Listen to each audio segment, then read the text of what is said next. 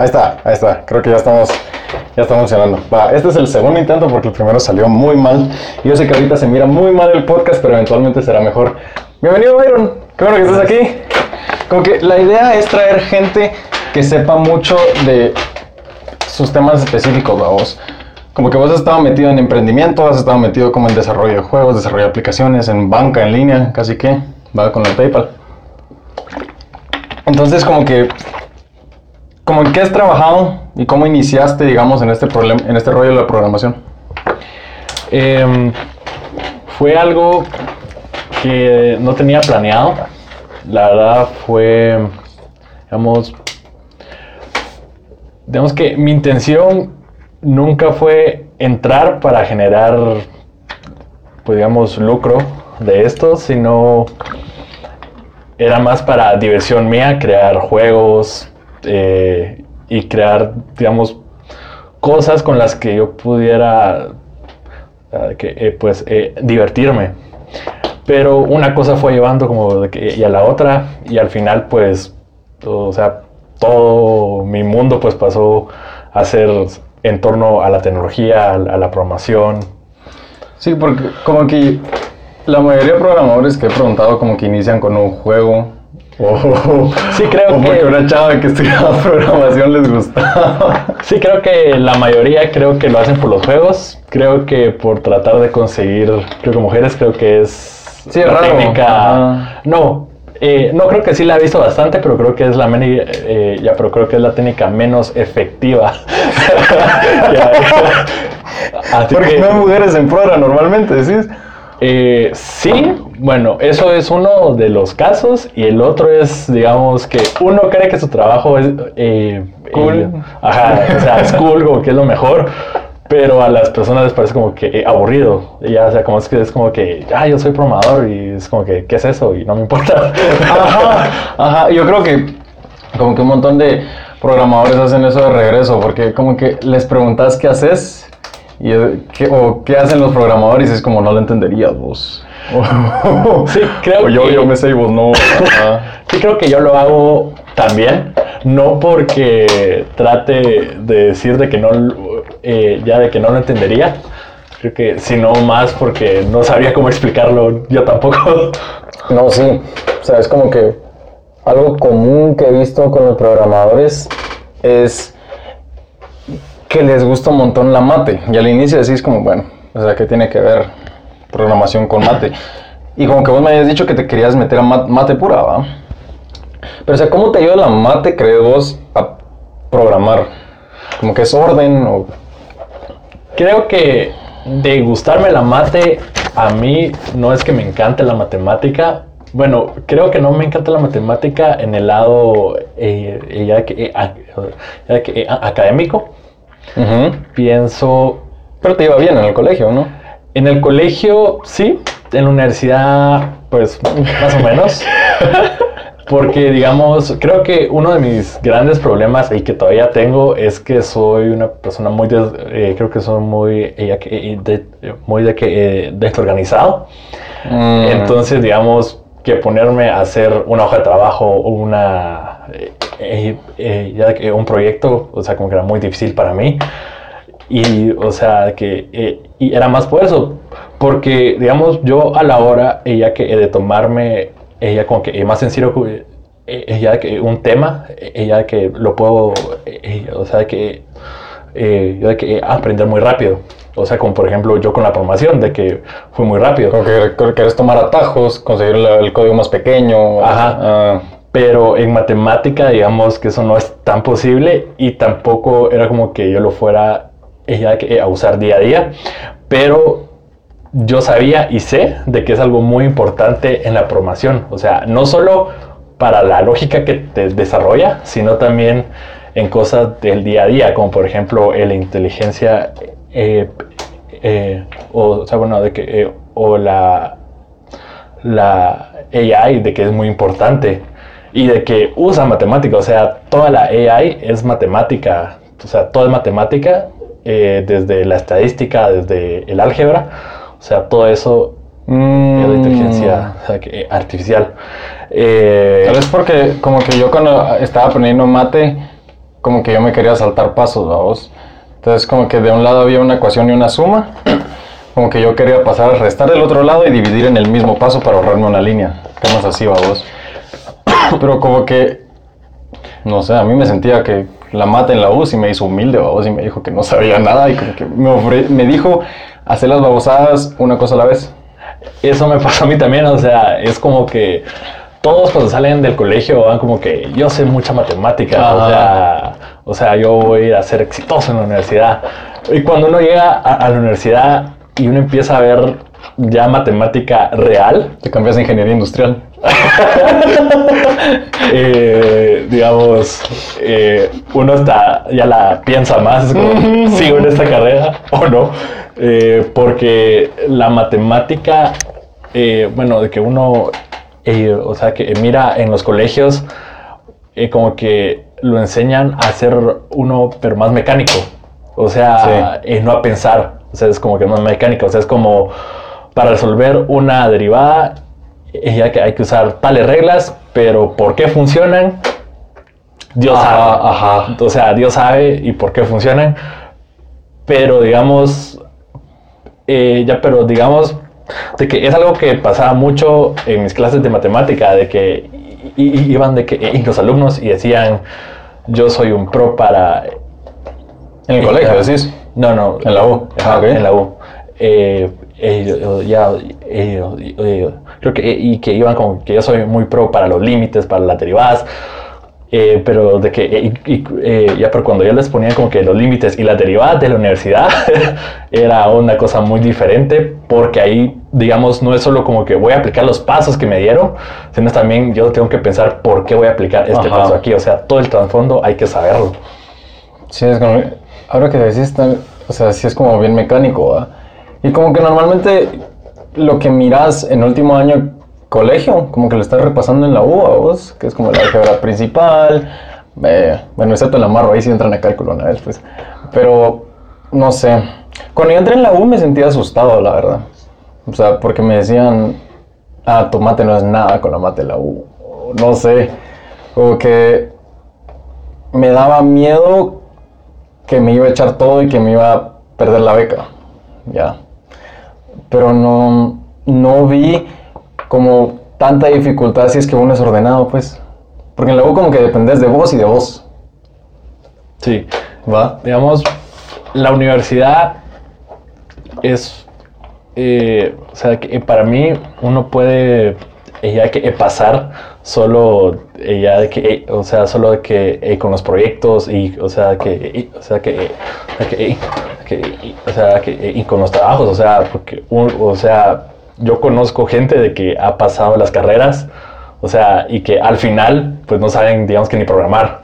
O sea, es como que Que todo lo copian, decís, o algo así. Ah, Sí, exacto, o sea, eh, ya, o sea, es como que, o yo no sé cómo es que se graduaron, pero al final, pues tienen su título, o sea, que ella de ingeniería, y que al final, pues no saben, bueno, pues ni programar, o saben cosas muy básicas.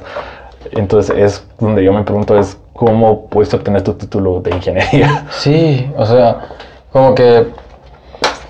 O sea, yo en la U. Como que. Se hacen amigos cuando uno está en problemas, pues, porque estás como. O sea, en el examen. Es como que la madre está alrededor tuya y no conoces a nadie. Creo que como que vos tenés las 5. Como en la nada la madre empieza a cooperar. Sí, sí tengo las 5. Y, y, y haces tus amigos. y es como. O sea, sé que está mal, pero aún así lo miras a cada rato, pues.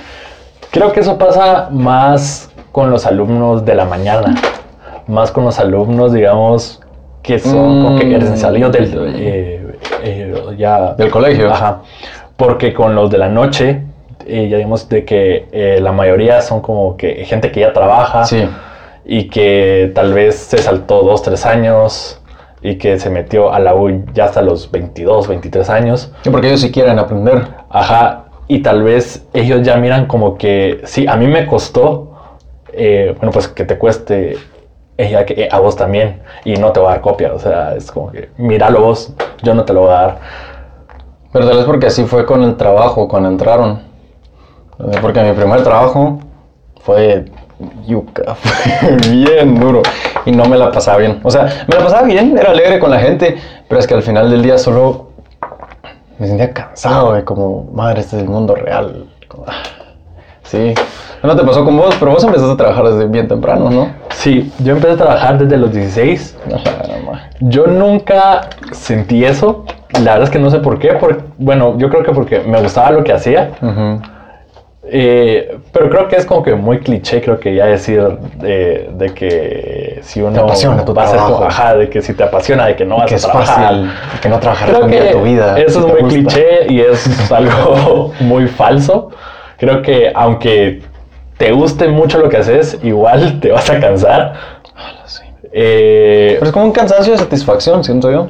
Exacto, es como- más un... eh, eh, sí, exacto. O sea, porque sabes de que lo que estás eh, eh, eh, realizando sí es, digamos, que lo que te gusta y de que al final pues sí te va a servir más para tu vida. Sí. Porque pienso que cuando a uno creo que le pasa, ella digamos que los famosos burnouts, ella, Ah. pero en trabajos como que más, creo que eso pasa más en los trabajos como que más mecánicos, o sea, en, o sea, en- en- o sea, en donde no hay que pensar mucho, sino solo como que repetir ella que, y cierta cosa un montón de Sí. veces. Creo que ahí pasa mucho más y creo que bueno, yo nunca eh, viví eso, o sea, yo nunca tuve como un trabajo, eh, ya sea como muy mecánico. Creo que eso fue una de, de las cosas, creo que no he vivido y que espero no vivirlas, Yo no porque creo. pienso, o sea, yo soy alguien que no puedo estar, digamos, como que eh, haciendo cierta cosa un montón de veces, lo mismo, un montón de tiempo. Entonces, creo que llegar a eso y a trabajar y saber de que de eso ella, creo que eh, pues dependen, no sé, mis cuentas, eh, mi casa, mi familia. Creo que eso sería algo pues Mm. que no me gustaría. Sí, yo creo que eso también te hace como... Eso sí ya te, te debe fregar la mente vos, la verdad, seguir haciendo lo mismo cada rato. Exacto. Porque es como, imagínate, fue como que frustrante que estás haciendo lo mismo y lo mismo y lo mismo. Como que yo creo que las personas sí deberían estar creando cosas, pues. Porque cuando creas algo, o cuando, no, no crear algo, pero cuando haces algo que te cuesta, pero lo logras, se siente bien. Exacto. Ajá, y como que tal vez tendría un poquito de validez lo de... eh, No, no, no te va a costar si te apasiona, vos, pero ponete, yo, yo fui a la Catenango, fue hace como un año o dos, pero yo, yo no estaba preparado para la Catenango. Ahí me juraba, no, es bien fresh, es bien fácil. No, babosadas, no es fácil. Pero como que la Catenango son dos partes, vos, que es como la parte normal, que es como en bosque, pero igual es duro, vos, ahí son, ahí son como, como para personas mortales son cuatro horas, vamos, digamos, cuatro horas. Pero luego está la parte final de la Catenango que se llama La Maldita, que es, que es pura piedra, vamos, entonces das dos pasos y retrocedes uno y medio, entonces es bien frustrante. Ya. O sea, como que llegué, va, y dije, bueno, hay que subir esta osa. Pero es que yo ya no quería, vamos, o sea, yo casi que estaba llorando, pero no podías llorar porque se te congelaba. y de ahí te dolía. Y era como, no, es tonto. Seguí, vos, es como que llegas como ese espíritu, como animal, vos, y dices, ah, tengo que llegar. Pero es como, o sea, llegas y miras el alba, miras el amanecer y es como... Como cuando tu código te compila y es como... Exacto. La vida es buena otra vez. Pero es como que entras este, como este sistema de flow en donde no, como que no hay nada además del objetivo, vamos. Como que he visto un montón de programadores que se ponen sus audífonos, ponen sus chill hop, jazz hop beats to relax y pucha, se pierden, y- pero hacen las babosadas y las sacan. No sé, o sea, como que en programación he visto más ese estado de flow que en otros lugares. Creo que sí, eso es muy cierto. O sea, en programación, o sea, uno se pone sus, o sea, que en sus audífonos eh, y empieza a, crear. O sea, Ajá. eh, o sea, porque creo que programación creo que es una de esas pocas carreras en donde uno se puede sentar y crear algo, o sea, que y, eh, eh, bueno, y desde cero y que uno lo haga desde su misma, eh, ya que, eh, o sea, ya que creatividad. O sea, creo que es una de las pocas carreras, y si no es la única, aunque, bueno, no la única, creo que casos muy similares, creo que con carreras en ciencias donde uno pues se encierra y puede pues crear un diapositivo, Ajá. o sea, o, o desarrollar un teorema, no sé, o cosas por ese... Sí, Por no. yo creo que la palabra clave ya es crear. O sea, sentís satisfacción cuando creas algo a vos. Y como que... A veces se me ocurrió algo, que como que muchos programadores he conocido que tienen como un montón de gustos que parecerían como infantiles. No sé, como el anime. o, o le gusta Star Trek o Star Wars, pero también, o sea, yo creo que es como de niño como que no tenías limitaciones, vos. O sea, tenías Legos y solo eras vos, los Legos, y la única limitación eran cuántos rojos habían, vos. Y vos creabas lo que quisieras. Es como que regresar a ese instinto puro de creación. O sea, la verdad es que a mí programar no me llama la atención, pues, pero es como se ha de sentir bien. Como volver a crear babosadas desde cero, bien. Yo nunca fui mucho, eh, pues, de ver series de televisión y ni Ajá. películas, o sea, yo nunca fui fan de eso. Eh, digamos, yo era muy fan de los videojuegos, Mm. pero más que todos los que eran más realistas, digamos, bueno, realistas entre comillas, digamos, tipo Call of Duty, Ah. Grand Theft Auto, eh, Pues yo juego eh, Smash, vos. Eso, a mí me eh, Smash. eh, que, eh, o Need for Speed. Mm. Eh, pero, pero digamos que a mí siempre me llamó la atención ver cómo funcionaban las cosas.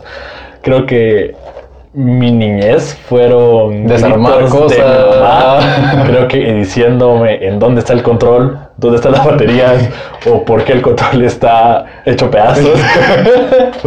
Eh, creo que yo desarmaba todo lo que pasaba por eh, yo creo que yo desarmaba todo lo que pasaba por, eh, ya que, eh, por mis manos desde controles de televisión desde teléfonos eh, creo que los teléfonos viejos de mi papá o sea yo los agarraba y los desarmaba o, o, Mm. o sea y eh, ya y miraba que tenían dentro Mm. y, y no los volvía ya que armar porque era muy complejo Sí, quitar es fácil. Ah, pero, pero, pero, y también, digamos, yo tengo, creo que no sé si es malo o bueno, pero soy muy fan del do it yourself. O sea, yo por ejemplo, eh, las computadoras que he tenido, creo que he tratado como que de problemas que tienen, de que yo los voy a resolver. Entonces yo consigo la pieza, o yo la desarmo y miro qué tiene. Aunque pocas veces he logrado como que repararlas de verdad. Pero digamos que las veces que uno las logra reparar es como que perfecto. O sea que la mesa que queríamos meter, o sea, ya estabas pensando dónde cortarla porque no cabía en la puerta. Exacto. Por eso es que usamos esta, porque no estaba la otra. Sí, y entonces es como, soy muy fan, creo que de eso, pero Ajá. creo que al final es algo malo porque uno no puede como que abarcar y saber todo. O sea, porque digamos que a mí se me ocurrió, creo que se, ella, y creo que hace con mi carro. O sea, es como que le falló tal cosa o voy a buscar en Google qué es, voy a buscar la pieza que En vez de ir al taller porque yo lo quiero hacer. y al final es como que es más fácil, voy al taller, digo que me lo reparen, se acabó y creo que, creo que perdiste menos tiempo y optimizaste tus recursos, pero O tal vez la satisfacción de yo lo hice, vamos. creo que eso es... Es como tal vez lo que ganaste, y, y- y aquí voy a asumir, vamos, pero tal vez como que cuando ganaste tu primer salario era como, sí, este dulce me lo compré yo. Estos zapatos fueron míos porque yo lo compré con mi plata. Exacto, sí. sí, sí, creo que sí, ese fue mi caso con lo que me compré con mi primer salario, si mal no recuerdo, fue una laptop. Ah, ok, Computadora. ah, está bueno. Eh, creo que no la pagué completa, creo que igual la pagué a cuotas, pero digamos que igual, Pero era digamos, tuyo. Ajá, Ajá. sí, era algo que yo compré con mi dinero. O sea, si te castigaban no te lo podían quitar, pues. Ese era tuyo. de los casos, sí. Eh, um, sí, ese fue uno de los casos. Como que se sintió bien. Y eso se siente bien, la verdad. Como que en la U tenemos dos tipos de parqueos, vamos. Como que uno es que está en. Pues hasta Zacapa, vamos, y el otro que sí está como en la mera, mera U. Como que el, primer salario que yo tuve sí fue como, no, vamos, o sea, era como el 70% de mi salario, pero yo quería mi parqueo, entonces, pero era mío. Sentía bien que era mío, vamos. Como que en eso de estar creando, como que. que ¿Cómo miras que estemos empezando a crear, pero que luego la inteligencia artificial empieza a crear cosas, más cosas que nosotros? Creo que, Como vos estás bien metido en eso. creo que actualmente creo que teníamos una imagen muy así, pero muy de que avanzada sobre la inteligencia. Muy pesimista, tal vez, de que No, no, van a venir a matar. Eh, no creo que muy pesimista, pero digamos, creo que muy optimista. ah, ¿en serio? Porque la eh, ya porque eh, la AI todavía no está a ese nivel. O sea, Mm. vemos de que tal vez, si no estoy mal, creo que fue para el Google I.O. del año pasado, en el que mostraron, creo que era un chatbot, pero era con voz, y que hacía una llamada, creo que, eh, si no estoy mal, creo que a un- una peluquería, o no recuerdo a dónde, pero realizaba una cita. O sea, Mm. y era un bot. eh, eh, eh, creo de que. Creo de que. eh, o sea, creo de que. o sea, agendó la cita, esa llamada. Ajá. Y sonaba como un humano real. No o era sea- como en Yo Robot. Ajá. Ajá, o sea, era un humano real. Eh, pero eso es algo que lo presentaron, pero no lo hemos visto en realidad. O sea, creo que es mucho de la publicidad y de las películas que nos han mentido de que la inteligencia artificial es una gran tecnología, super Mm. tecnología. Pero creo que todavía no estamos en ese punto. Puede serlo, sí, pero no estamos, en- en- creo que en ese punto. Creo que primero, creo que la inteligencia artificial no está como, creo que la palabra, bueno, o no sé si es la palabra eh, ya que es correcta, pero democratizada para que muchas personas pues la usen. porque es algo muy caro de hacer o algo así, ¿no? Sí, exacto. O sea, Mm. uno necesita mucho poder de cómputo para hacer eso. O sea, uno necesita procesar miles y miles de gigabytes de datos. O sea, Como para que aprendan a hacer algo, esa inteligencia. Sí, exacto. Ese es machine learning, ¿no? Eso es machine learning. Ajá. Yo no soy muy experto en esos temas, pero por lo poco que he leído, eh, ya sea, eh, ya que y visto, sé de que, digamos, para que algo eh, ya de que funcione bien, o sea, uno tiene que entrenarlo con, creo, creo Con que con experiencias. millones y millones de datos. O sea, no es algo que con 100 casos y va a funcionar correctamente. No, no, o sea, porque la inteligencia artificial tiene eso de que necesitamos muchos datos para que funcione. Y creo de que, en primer lugar, creo que el almacenamiento creo, creo que es muy limitado Mm. y que hacer, eh, ya que eh, AI, creo que es caro.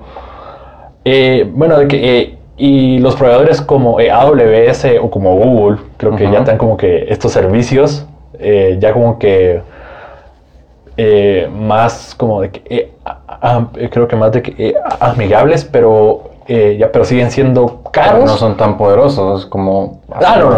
en tu compu de mil megas, Eh, no, mil gigas. Bueno, no, de, de- bueno, de que sí son poderosos, porque digamos es eh, ya que, on demand, o sea, es digamos, Mm. eh, si yo quiero que procese 10 terabytes, pero yo tengo que pagar para que procese esos 10 terabytes, o sea, no es algo que yo voy a hacer, Y de esteras no es poco. ajá, o sea, es algo que te va a salir caro y haciéndolo, en, o sea, que, eh, eh, en la nube.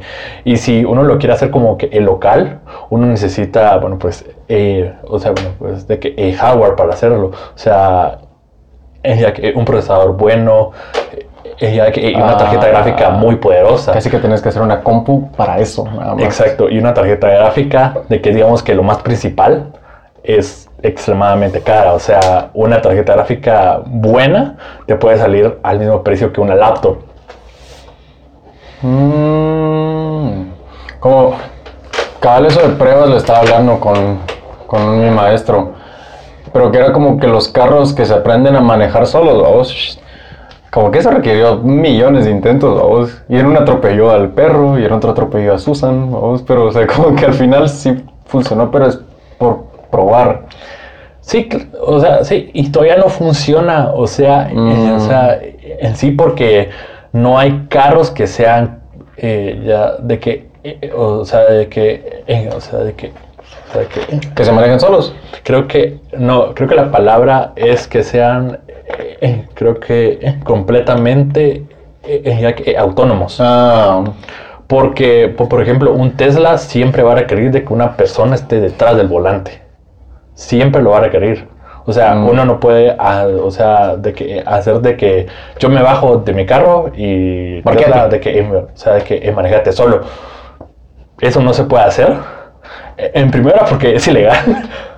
Eh, porque tiene que haber una persona en el automóvil. Y segunda, porque la computadora todavía, bueno, o la AI todavía no está bien entrenada. Eh, bueno, eh, bueno, que, bueno, que pues, que para hace- ciertos casos. yo he visto que sí hace algunos viajes solos.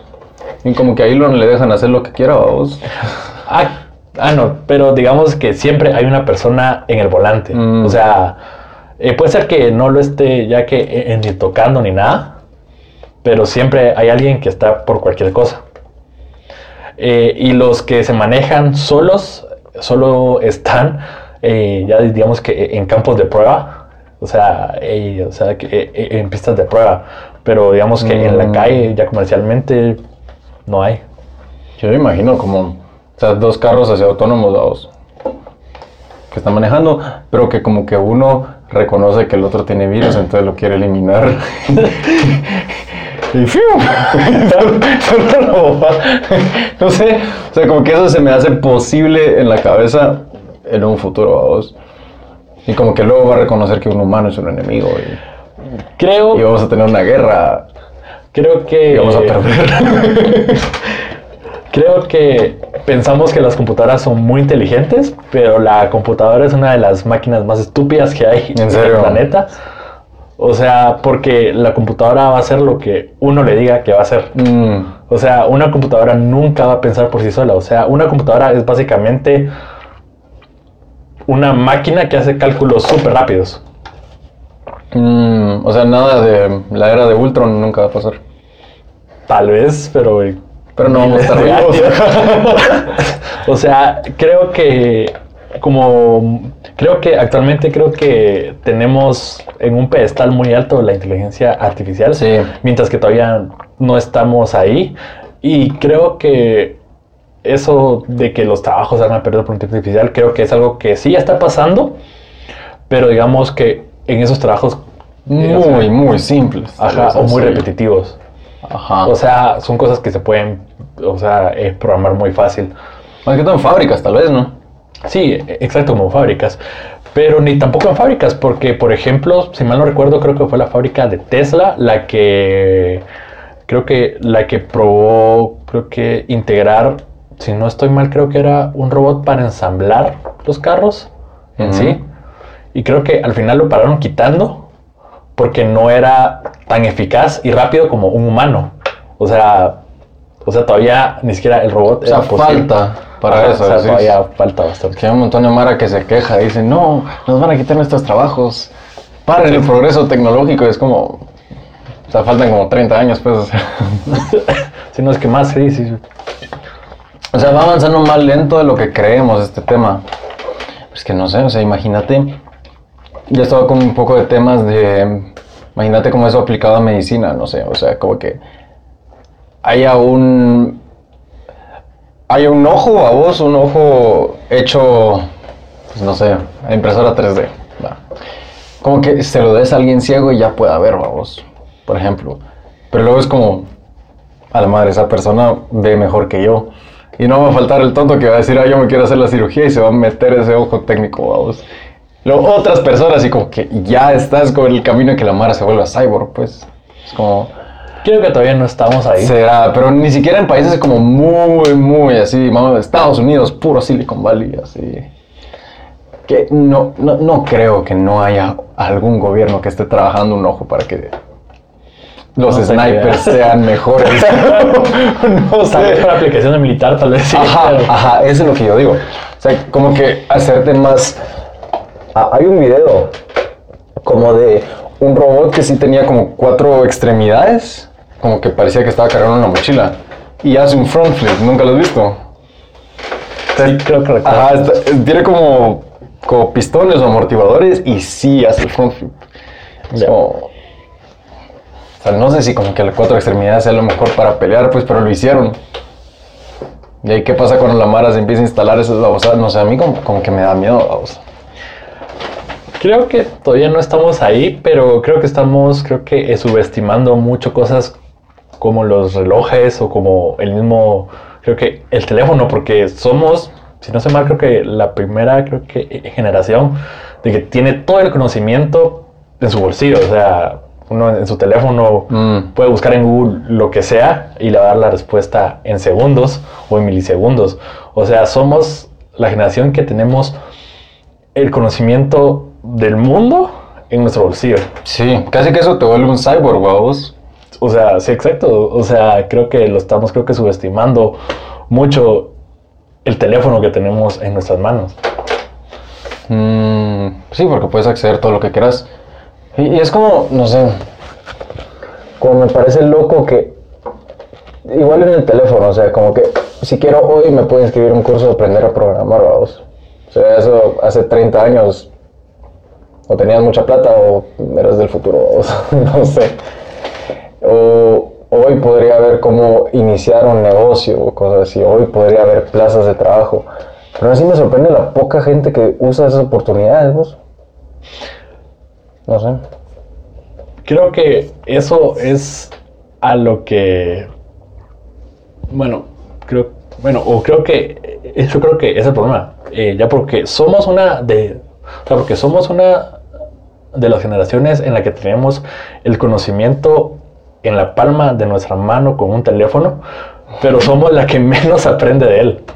Mm, O sea, somos la que más lo usamos para ver Facebook, para ver Instagram, para ver Twitter, pero no la utilizamos para leer un libro, para ver cursos, para, no sé, ver conferencias o ver clases. no, y está ahí, vamos, el conocimiento está ahí. Exacto, o sea, está ahí. O sea, y, o sea, yo te lo digo porque, o sea, uno de mis sueños es, digamos, es poder ir eh, ya que a universidades eh, ya que, eh, en Estados Unidos, como por ejemplo, eh, o sea, que, eh, el MIT, eh, ya, pero que, o Stanford.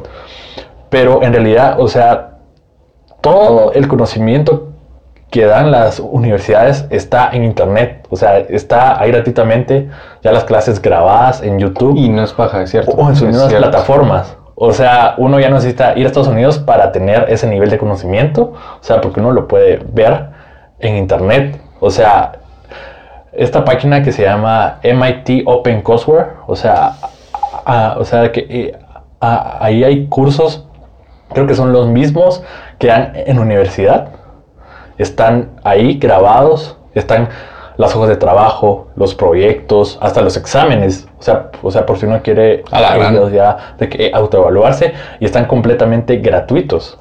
¿Y qué ganan ellos con ponerlo ahí? Como reconocimiento, que son buenos y... como reconocimiento, Ajá. no sé por qué, pero es algo bueno. Eh, ya sabe que y ahí está. Y creo que las personas no lo toman muy en serio. Digamos, Porque no les costó tenerlo, tal vez. O sea, porque todo estaba ahí desde el inicio, pues. sí, exacto. Eh, creo que subestimamos mucho el poder del internet. Creo que Ah, la sé. creo que podemos, ah, creo que ahí se puede aprender de todo. Eh, pero creo que no lo hacemos. Una, porque creo que nuestra cultura, creo que es latinoamericana, es más como que si alguien no me dice que eh, ya que lo haga, es- yo no lo voy a hacer. Mm, O sea, es como que, o sea, ahí puedes ver eh, creo que si no estoy mal, creo que están publicadas las clases que dio Walter Lewin, creo que es uno de los profesores más famosos de física, creo, si mal no recuerdo era del MIT, y las clases están publicadas ahí gratuitamente. ¿En serio? ¿En YouTube? Sí, sí, sí o sea, Ah. en YouTube Ah, pues. creo que se busca como Classical Mechanics y, y creo se pone, creo que Walter Lewin, y ahí está una lista de reproducción creada con todas las clases desde la primera hasta la última, o sea, está. clases de programación, de negocios. exacto, o sea, o sea, en, en internet está todo, Mm. o sea, está ab- absolutamente todo, pero creo que no lo miramos o no, eh, eh, o sea, ya que o no aprendemos porque por la cultura creo que es latinoamericana, porque creo que si nadie nos dice, bueno, pues que lo aprendamos, o sea, no lo aprendamos. Y creo que es por eso que las universidades siguen siendo, bueno, eh, creo, que, eh, creo que es muy necesarias, porque creo que te dicen qué hacer. O sea, y que te digan qué hacer es mucho, o sea, porque te están guiando. Mm. Eh, ya porque, eh, eh, bueno, bueno, que, ya porque, eh, eh, o sea, de que la información, eh, ya, bueno, de que esa, creo que, bueno, creo Es- que es sí que- está ahí, o sea, ya Ajá. está en libros, ya está, o sea, ya está, en- o sea, ya está, en, en- o sea, que, en internet, pero el problema es de que no hay gente que nos diga, mira, para aprender tal cosa, ya de que primero mira esto, esto y el otro y aprende a hacer tal cosa. Creo que si no nos dicen qué hacer, no lo vamos a hacer. Y eso creo que es uno de los grandes problemas. Creo que, creo que para mí la universidad creo que es muy necesaria. ¿En serio? Yo hubiera creído que era lo contrario para vos. Eh, Más que en programadores, fíjate. Sí, eh, bueno, es que hay un problema porque con programadores creo que hay diferentes tipos de programadores. Uno es el que fue a la universidad y tiene las bases y que... eh, pero están los programadores, ya digamos que los self-taught programmers. Los de calle. Ajá, o sea, los de calle. Pero el problema con los de calle es de que la mayoría nunca aprendió los conceptos. O sea, no sabe las bases Mm, como que entraron y. Como programo Pac-Man, ¿no? Sí. Ajá, exacto. o sea, fueron a casos como que muy específicos. O sea, Mm. como, como por ejemplo, eh, ella que, eh, bueno, ella que un desarrollador web, ella de que, eh, eh, o sea, de que, o sea, de que, que no conozca cómo funciona, eh, bueno, de que el internet, ella que, o que es ella de que, eh, ah, ah, ah, bueno, eh, el HTTP, o sea, Mm. o sea, es- o sea, esas son cosas muy básicas eh, ya, o sea, que uno tiene que saber como un desarrollador web, pero aún así hay gente que no lo sabe y que es desarrollador web, pero ¿por qué sigue en el mercado, por decirlo así? Es porque él está haciendo las aplicaciones de eso. O sea, pero a la hora que le toque resolver ya como que un problema mucho más grande, ya no va a poder. O sea, porque no tiene las bases de cómo resolverlo. Y los programadores que fueron a la universidad tienen esas bases. Bueno, no todas, pero digamos que tienen las bases para hacer todo este tipo de cosas. Y con lo que has trabajado, como. Con los que trabajas, ¿cuál de los dos es mejor? Con los que has trabajado. Pues, ¿Quién termina más cosas? ¿Quién es más vivo? Ah, Porque digamos, en el mundo de emprender, solo emprender, negociar, vender, todas esas cosas, como que sí he visto que gente de calle le gana mil veces a la gente que estudia la U porque estos creen que se lo saben todo. creo que eso pasa también mucho también en la industria pues, del software. O sea, es Ah, ¿en como que yo fui a la universidad, yo sé todo, vos no sabes nada. Aquí está mi cartón, míralo. Exacto, o sea, yo soy el máster, no soy nadie. Y creo que eso pasa mucho, pero creo que la industria del software creo que es una industria en donde este tipo de gente creo que se le conoce muy fácil y creo que la expulsa súper rápido. Mm, O sea, pues como así no se hace eso usted. le voy a enseñar cómo se hace. Y es tu jefe, va, eh. Como que no. Creo que no tanto por eso, sino Ah. más que todo porque, digamos, como lo mencionaba ella, creo que, eh, bueno, es de que uno viene y se sienta y crea las cosas. Entonces, eh, y supongamos de que te contratan y no sabes, o sea, eh, pues programar, o sea, pero al final del día vas a tener que entregar algo y si no lo entregas, porque no estás trabajando bien. Ajá. Entonces es algo que sí filtra muy rápido a, a esas personas. Y termina siendo más eficientes los de calle, decís. No, no creo que Parejo. hay de los dos, o sea, es parejo. Mm. O sea, hay de calle, de que han estado, creo que eh, en donde están, creo que por su habilidad, creo que de venderse. Sí, porque vaya, si no tenés que jalar eso con esos de calle. Y también creo que los que han llegado, bueno, que eh, pues por un título o porque se graduaron de tal universidad, ah, entonces, ah, este es fijo, si sabe, vengo yo y lo contrato, y al final, pues, pues no sabía mucho. Yo creo que como que depende mucho de qué tan curioso sos al final, vos. Porque como que siempre tenés esa trampa del ego de decirte, no, hombre, ya sabes, vos. O sea, si vos ya sos bueno. Sí, creo que el ego mata carreras.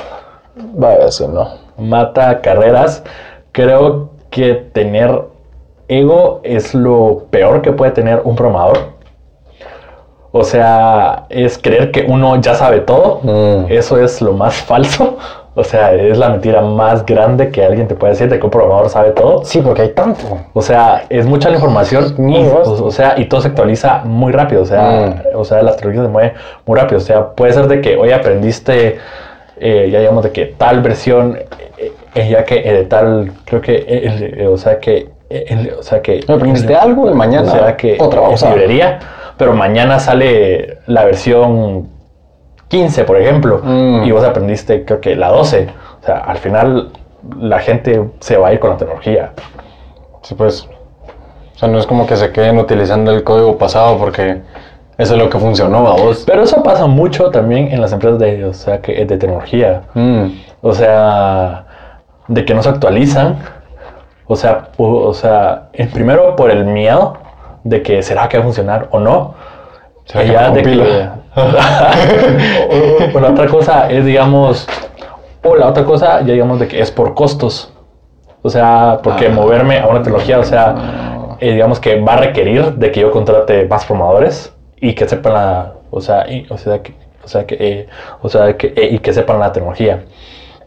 Creo que también eso es uno de los problemas que los emprendedores, bueno, pues muy novatos, eh, eh, bueno, de que, eh, en tecnología creo que cometen, de que voy a hacer yo mi aplicación en un lenguaje súper raro que solo 10 personas saben, pero que es el más El top, top, salió ayer. el más eficiente en hacer esto, cuando en realidad creo que tu app era, digamos que, un- un- una calculadora. Pero vos lo vas a hacer en el lenguaje top.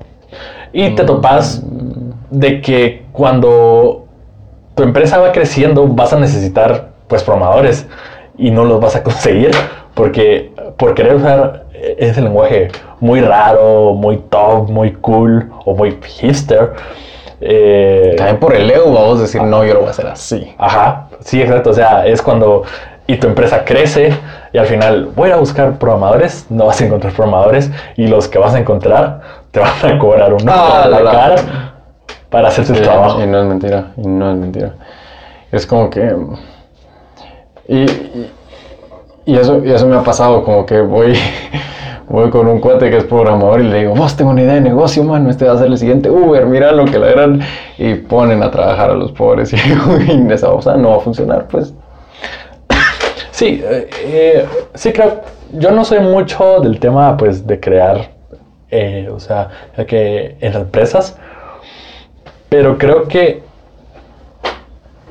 no sé si en Latinoamérica, pero creo que la manera como que de crear las empresas tech es como que voy a copiarme las ideas que ya funcionaron en Europa o en Estados Unidos, las copio Mm. aquí y va a funcionar.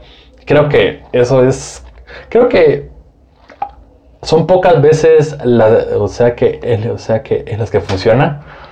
o sea, creo que en Latinoamérica creo que ha habido miles de copias, creo que, eh, bueno, creo que, creo que de Uber, y que al final quiebran porque cuando llega Uber a, a su país, se los pasa encima. Sí, ajá. O sea, creo que aquí en Guatemala creo que han habido varias copias de Uber y que, y que hoy en día Yo no he escuchado no. ni una. Por ejemplo, ajá, y porque ya los aplastaron. Exacto, o sea, creo que eso es un error muy común que cometen los emprendedores en Latinoamérica, creo yo, de que nos gusta copiar las ideas de que ya crearon, las traigo aquí y van a funcionar. Como que creyendo que estamos, como estamos muy atrasados, todavía se puede. Ajá, pero no tienen e- ese contexto, porque puede ser de que Uber funcionó en Estados Unidos, pero recordemos de que en Estados Unidos es un país más desarrollado, tienen una plataforma de pagos mucho más desarrollada, o sea, es cierto. Eh, la tarjeta de crédito, eh, ya o sea, de que eh, para los, eh, eh, eh, bueno, de que, eh, bueno, ya digamos que para los gringos, eh, ya de que es como que, ya yo pago online, si no hay problema. Pero, ah, eh, ya, pero creo que a- Aquí todavía la gente no se lo cree. Ajá, ¿no creo- será. Ajá, como que me van a robar mis datos y los hackers y que me van a clonar mi tarjeta. Pero la gente no sabe que es más probable que le clonen la tarjeta en un de que- en local que en internet. Tan seguro es así. La seguridad. Creo que depende mucho del sitio web, pero digamos que los sitios como Amazon o como eBay creo que son lo bastante seguros. Sí, más que vos que trabajas en esto de PayPal, vos. Sí, creo que ya las tecnologías, eh, ya, eh, pues para pagar, creo que ya están lo suficientemente, creo que eh, ya como que bien maduras para poder, creo que manejar, creo que toda esa seguridad. Porque es delicado. Es, claro, o sea, son muy datos muy delicados. Y creo que, pero, ya, pero la gente tiene ese miedo de que me van a clonar mis datos y yo no compro en línea porque, ah, porque me van a robar. Pero es que no pasa, casi no pasa, que copien esos datos. Eh, sí creo que pasa. es- no, no será como un tema de, ah, es que yo no vuelo, vuelo por avión, iba a decir, yo no voy por avión porque, porque se puede caer, vamos. Pero es como que el avión es más seguro que el carro. Exacto, o sea, es mucho más probable de que uno choque en carro de que el avión se caiga. Ujú. Eso lo decía con tarjetas, como que es más probable que me roben En un físico. Ajá, de que te lo roben por internet. Tan, tan buena es la seguridad, en serio. Como que a mí, a mí, como que yo no tengo problemas con eso, digamos, como pagar cosas en, no sé, que compre en línea, no sé, como dominios web, como que no tengo mucho problema con compañía de gringas y todo, pero el que sí me da miedo, y es como el que no me siento muy seguro, es como el, la compra con un clic de Amazon, porque si se te va un clicazo, pues te compraste una estufa y ni te diste cuenta, vamos. Bueno, creo que eso es más error como que del o ya Pero es que con eso solo uno, vaya. del usuario. No, no, no me siento confiado en eso, la verdad. Pero creo que a nivel de seguridad, eh, ya que es de transacciones, creo que estamos bien. Sí, sí. ¿Y no has visto como que estás en PayPal, como grandes, grandes errores, así que se pierda un montón de plata? Eh, Que puedas decir sin que venga tu jefe, vamos. eh, digamos que, bueno, pues siempre pasa, o sea, todas las startups o todas las empresas van a tener, o sea, los errores. Pero así como que en banca, de que digamos, se te fue un cero y ese cero era un millón, vamos. Sí, eso, pues, o sea, yo personalmente no lo he visto, pero me han contado historias y que, ¿Qué te han contado? y qué pasa. Ah, no recuerdo muy bien. Y hay otras que no puedo decir. Ok, va, las que sí puedes decir. Las que puedo decir no me recuerdo. Ah, digamos que sí ha pasado. O sea, hay casos en los que, por ejemplo, los programadores, eh, uno, que no tienen eh, ya que, eh, bueno, ya que, o sea, ya este, el certificado eh, ya para la seguridad, y, y como no lo tienen, entonces todas las transacciones van, digamos que en texto plano. Y entonces alguien que sepa a- hacer tracking, ella, digamos que en una red puede ver tus datos de tarjeta de crédito y nadie se enteró. Porque yo sí me imagino, o sea, ha de haber gente ahorita, a tiempo completo, que solo está en el internet buscando quién hace una transacción así. Creo que no es tan fácil como eso, pero digamos, lo que pasa muy seguido es, digamos, uno va, creo que a un Wi-Fi público. Digamos, uno va a McDonald's y se conecta con su computadora y empieza a comprar en línea. Eso no está mal si el sitio tiene un certificado de, o sea, que, Ah. de seguridad. Pero si el sitio no lo tiene y yo igual pongo mi tarjeta, alguien puede ser de que esté en ese mismo, eh, eh, bueno, ya que eh, el lugar y pueda ver, digamos que mi número de tarjeta, Porque están en el mismo Wi-Fi. ajá, todos mis datos. O sea, e- e- esa es una de las técnicas como que de hacking más comunes. Digamos, y como las personas no saben que, o, o sea, que e- eso puede pasar, entonces uno no lo toma en cuenta. Sí, porque es como Wi-Fi, ah, ah, está bien. No Wi-Fi gratis, o sea. Que si cuando le das ese chequecito de acepto términos y condiciones, o sea, si lo lees decís, "Mm, no. es mala idea. parecido. Y con eso de hackers, yo estaba viendo algo bien loco el otro día, que es como que alguien se conectaba, o sea, como que él quería entrar a la base de datos de una compañía, no sé, pero como que llamó al soporte, les dijo, miren, no puedo entrar a este sitio, vamos, como byron.com. Ah, ¿cuál es? Y como cuando ellos entraron, ahí entró él. Eso, ¿O es tan fácil? bueno, eso se le conoce más como ingeniería, creo que es social. Creo que es más, creo que saber cómo jugar con la gente para poder, creo que, eh, obtener ciertos permisos. Ah, no, pero sí, o sea, como que ya entró a la base de datos, porque entró a byron.com. Ah, sí, bueno, Como logró Bueno, que hay varios casos en los que, el- bueno, me recuerdo haber visto uno en la que creo que un hacker creo que se hizo creo que pasar, creo que eh, por un de que eh, eh, creo que era de que un de que- empleado. programador, ajá, Ah, ok. y llamó creo que al soporte técnico, de, o sea, creo que, eh, bueno, creo que, creo que eh, de la empresa y le dijo, miren que yo soy programador, pero no me funciona tal usuario y tal contraseña. Ah, bueno, sí, dale, y me la pasas. O de, eh, ya, o sea, pero creo que él sin ser programador de ahí pudo obtener, el- o sea, que el acceso a esos datos, o sea, solo con llamar a- al soporte técnico. O sea, Tan eso- fácil es. Eso es- no es tan fácil, pero él lo logró hacer. O sea, tan, no sé que no es fácil, pues, pero tan simple. O sea, Ajá. o sea, tan rápido puedes entrar a una compañía y, Claramente, o sea, es por eso de que hay que tener muy buena... y capacitar a tu servicio al cliente. Porque si no, o a mí, a mí sí me da miedo, la verdad. Pero hay como clases, estaba viendo como de hacking ético. ¿Va? ¿No te has metido eso? Sí, sí.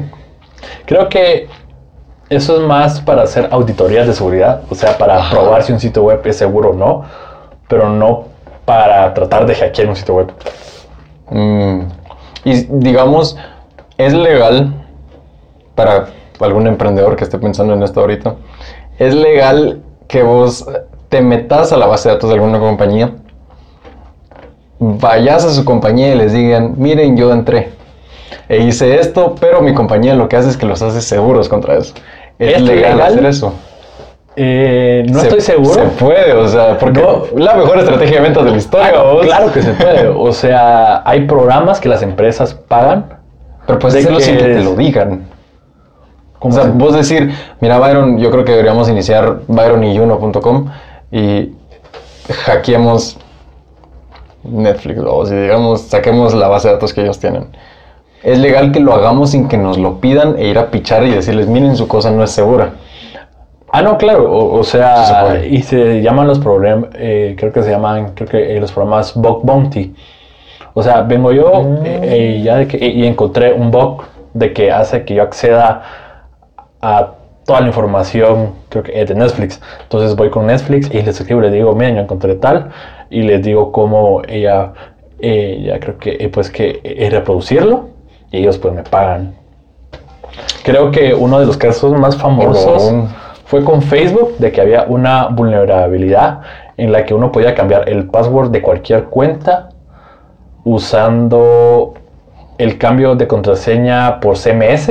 Entonces, creo que había una manera en la que uno podía, creo que, recepcionar el mensaje, creo que a cualquier, creo que, eh, creo que, eh, creo que, creo que, creo que el, creo que el teléfono y me mandaban el mensaje a mí, me metía y cambiaba la contraseña.